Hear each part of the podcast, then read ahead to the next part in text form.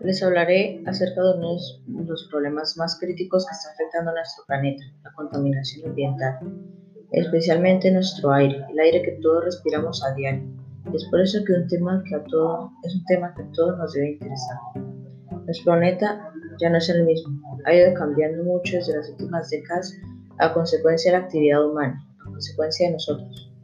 Existen diversos factores que influyen en la contaminación de nuestro aire y en gran medida se debe a los países subdesarrollados que gracias a su avance tecnológico poseen gran cantidad de fábricas e industrias, que son una de las principales fuentes de contaminación ya que producen óxidos de nitrógeno, dióxido de azufre y silicatos que afectan directamente la capa de ozono.